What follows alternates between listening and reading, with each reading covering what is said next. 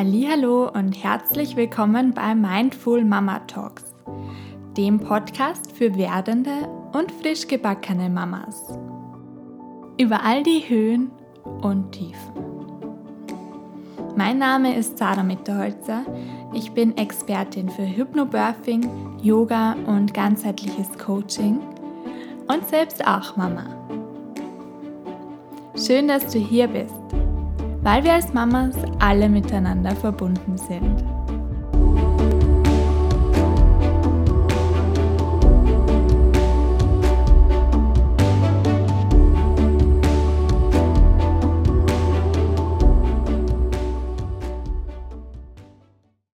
Ich möchte heute mit dir über ein Thema sprechen, das eine Zeit lang, um genau zu sein, zwei, drei Jahre lang mein ganzes Leben vereinnahmt, beherrscht hat und anlässlich der National Eating Disorder Awareness Week, die letzte Woche stattgefunden hat, wo es darum geht, äh, Bewusstsein für Essstörungen zu machen, auf, äh, für dieses Thema zu sensibilisieren, ähm, möchte ich da jetzt nachträglich noch meinen Beitrag leisten, ähm, weil, was da jetzt der Zusammenhang zu Mindful Mama Talks ist, durch ein Baby, durch Kinder verändert sich das Essverhalten, die Essgewohnheiten nochmal so enorm und sind wir einfach dazu verleitet, Hunger zu verdrängen, schnell, schnell zu essen und ähm, zum Teil halt auch wirklich lange nichts zu essen, weil gerade viele, viele andere Dinge ähm,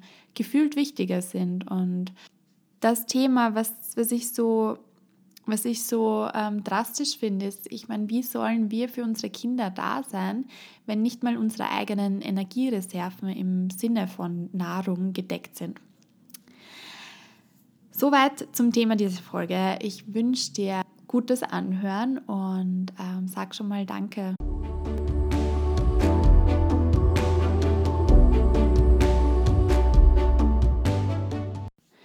Ich habe mich heute ganz vorbildlich ausnahmsweise mal auf diese Podcast-Folge vorbereitet und bin im Zuge meiner Recherche auf das Europäische Institut für Stillen und Laktation gestoßen. Denn wenn wir als Mamas stillen, ist es halt puncto Essen und Energiezufuhr nochmal eine andere Sache. Denn um einen Liter Muttermilch zu bilden, braucht der Körper der Mama eben circa 940 Kilokalorien zusätzlich.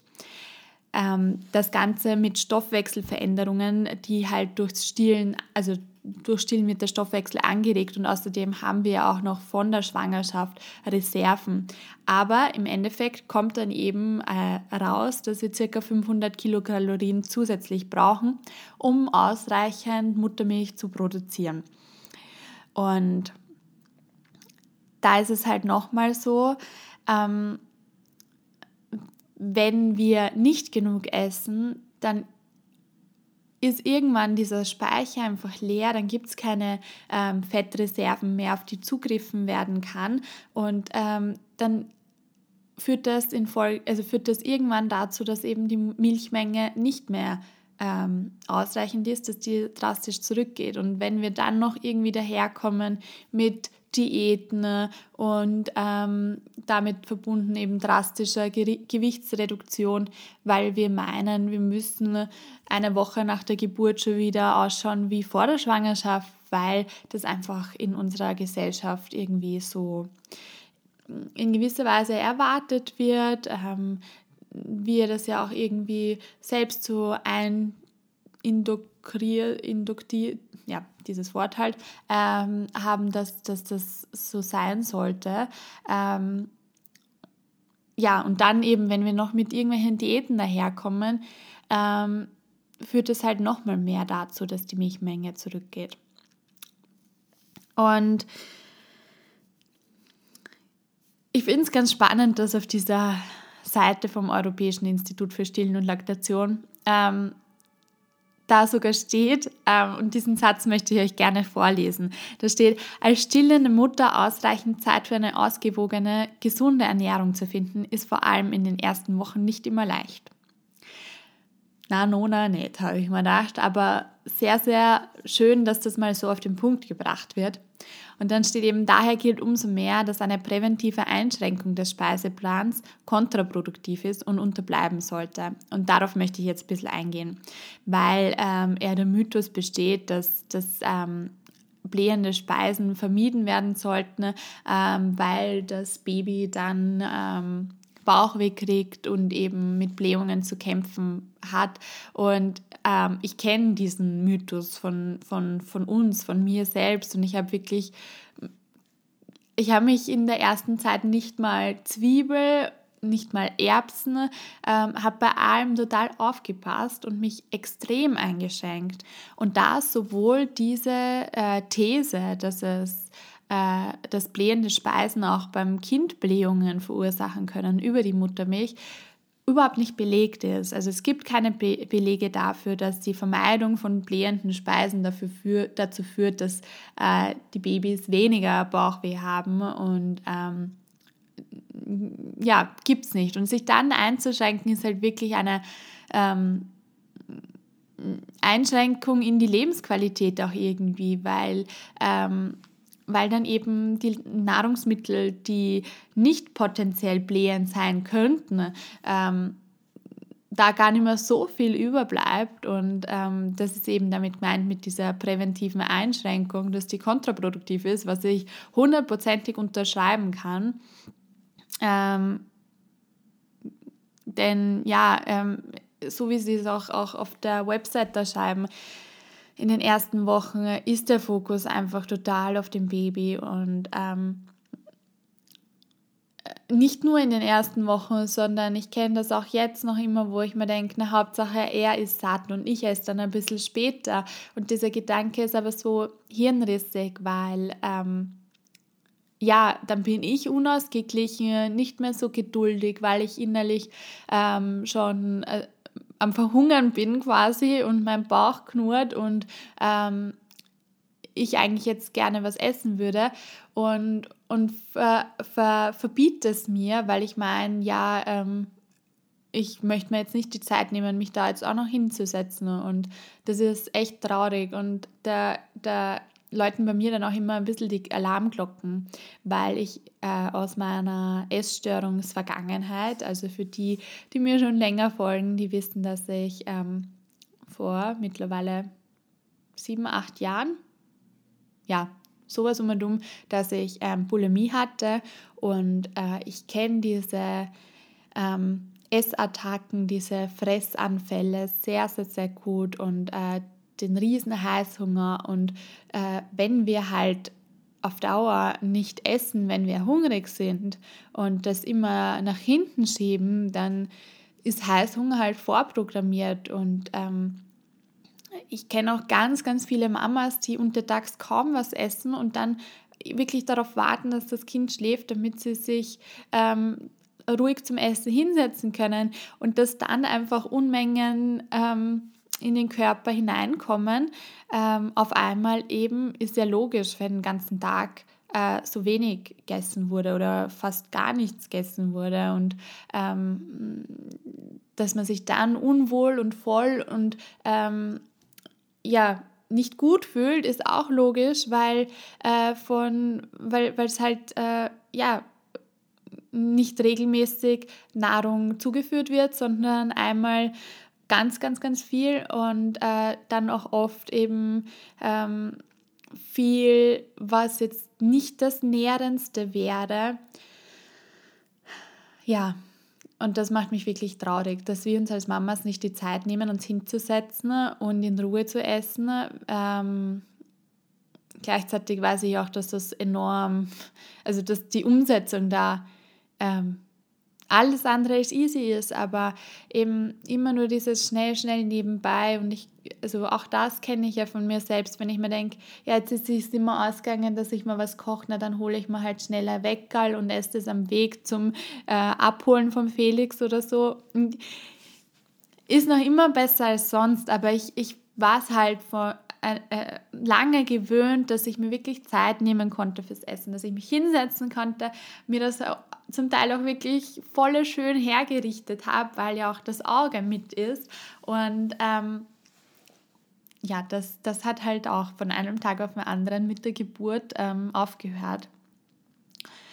Und ähm, ja, ich, ich habe jetzt nur kurz gesagt mit, mit ähm, dass man, wenn, wenn der Hunger dann am Abend schon so riesengroß ist, sich halt irgendwas schnell einmal äh, daher nimmt oder auch untertags, äh, wenn nicht die Zeit da ist, schnell zu, zu was greift. Und ähm, ich habe das auch gerade am Beginn oder eine Zeit lang gemerkt, wo der Felix äh, so viel ähm, Milch getrunken hat, also so ähm, viel Muttermilch wollte, dass ich, dass ich mir dachte, äh, ohne, ohne Kekse, ohne Nüsse, äh, Schokolade würde ich das gar nicht äh, da zahlen, weil ich könnte gar nicht so viel essen, dass ich äh, wirklich satt bin. Hätte ich natürlich sehr wohl können, aber ähm, da war halt oft so, ähm, man hat oft die Kekse zwischendurch, ähm, das was, was, was halt schnell Energie gebracht hat und äh, wo ich dann äh, meinen unbändigen Hunger stillen konnte. Ähm, deshalb, ja, da auch nochmal so äh, dieser Aspekt, äh, es hat also dass, dass wir uns das nicht verbieten, dass wir uns auch ähm, eben Süßes oder ähm, Chips oder sonst was, dass wenn wir wirklich darauf Lust haben, wenn wir, ähm, wenn wir merken, wir, wir brauchen gerade die, die Glückshormone, die in der Schokolade stecken oder eben die Energie, die es bringt, wenn wir jetzt äh, diesen Riegel essen oder was auch immer, dann tu, lass uns das doch einfach tun.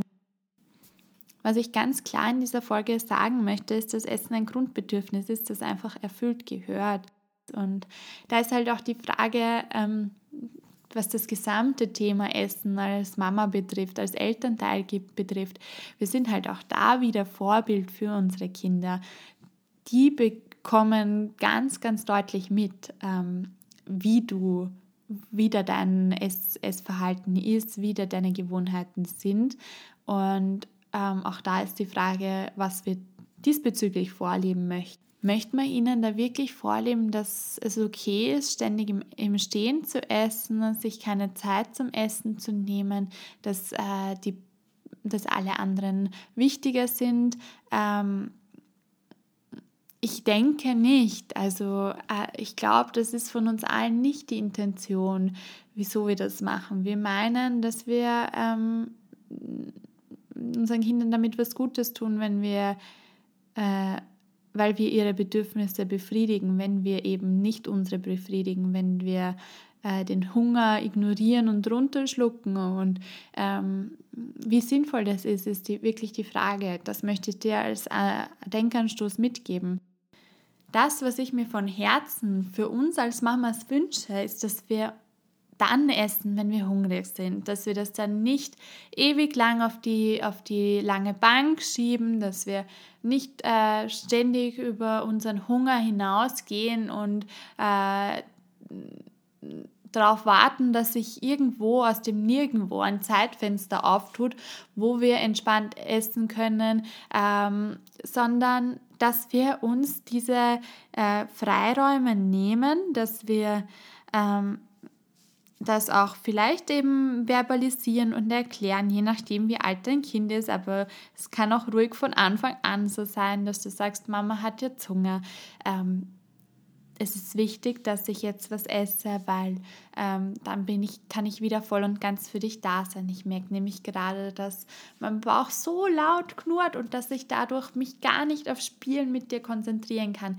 Deshalb mache ich mir jetzt was zum Essen und ähm, nehme das zu mir und dann bin ich wieder für dich da.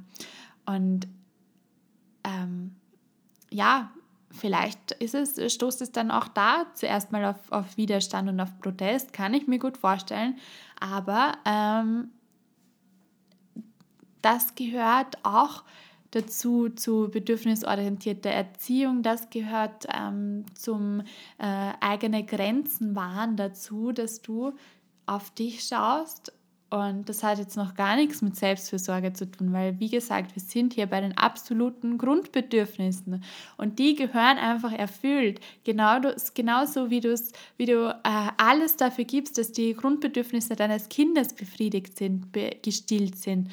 Ähm, der Hunger gestillt ist in Form von Muttermilch oder in Form von Beikost oder dann äh, Nahrung generell, äh, schau doch bitte auch auf, auf dich, schau, lass uns auf uns schauen, was, was das betrifft. Essen macht einfach einen enorm wichtigen Teil unserer Energiezufuhr aus und ähm, Nahrung ist notwendig, um zu überleben. Und da vielleicht auch mal neue Möglichkeiten für dich zu entdecken, ähm, wie zum Beispiel, also mir fällt jetzt gerade nur ein Too Good To Go, das war im ersten Lebensjahr von Felix ähm, mein absolutes äh, mein absoluter Gamechanger und irgendwie auch mein, mein kleines insgeheimes Hobby, das ich geschaut habe, wo kann ich mir was zum Essen herholen, was Leckeres ähm, und, und äh, da halt meine Spaziergänge dann so getimt habe, dass ich dieses Essen abholen kann. Ähm, und, und dann vielleicht sogar ähm, in einem Park auf dem Bankerl oder dann zu Hause genießen kann. Also es muss nicht immer das Selbstgekochte sein, es kann auch einfach mal was äh, von auswärts sein ähm, oder dass du bestellst oder das, ähm, was wir jetzt auch wirklich mal angehen werden, ist ein Essensplan, dass wir uns das Kochen auch aufteilen, weil wir damit richtig mies sind. Also wirklich, wirklich, wirklich. Ähm, und ich da auch schon so viele wundervolle Erfahrungen von Essensplänen gehört habe. Und ja, wieso, wieso sollte es einfach auch bei dir hängen bleiben? Ähm, das ist auch was, was ihr euch aufteilen könnt, dein Partner und du. Und ähm, das, da, da, da gerade im Familienalltag, im, im Mama-Leben, im Papa-Leben, es braucht einfach da die Einteilung, auch wenn ich mich so lange dagegen gesträubt habe und mir immer gedacht habe, oh Gott, nein, ich will nicht, ich will nicht auch noch diesbezüglich Pläne hängen haben, aber ähm, es hat schon seinen Grund, wieso man das überall liest und überall hört, ähm, weil es halt sonst häufig untergeht. Soweit zu dieser Folge.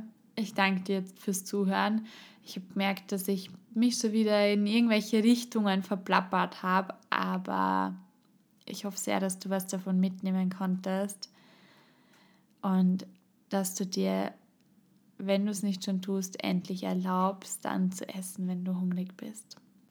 Und in diesem Sinne mache ich mir jetzt was Gutes zum Essen und wünsche dir noch einen angenehmen restlichen Tag. Ich danke dir fürs Zuhören, weil wir als Mamas alle miteinander verbunden sind.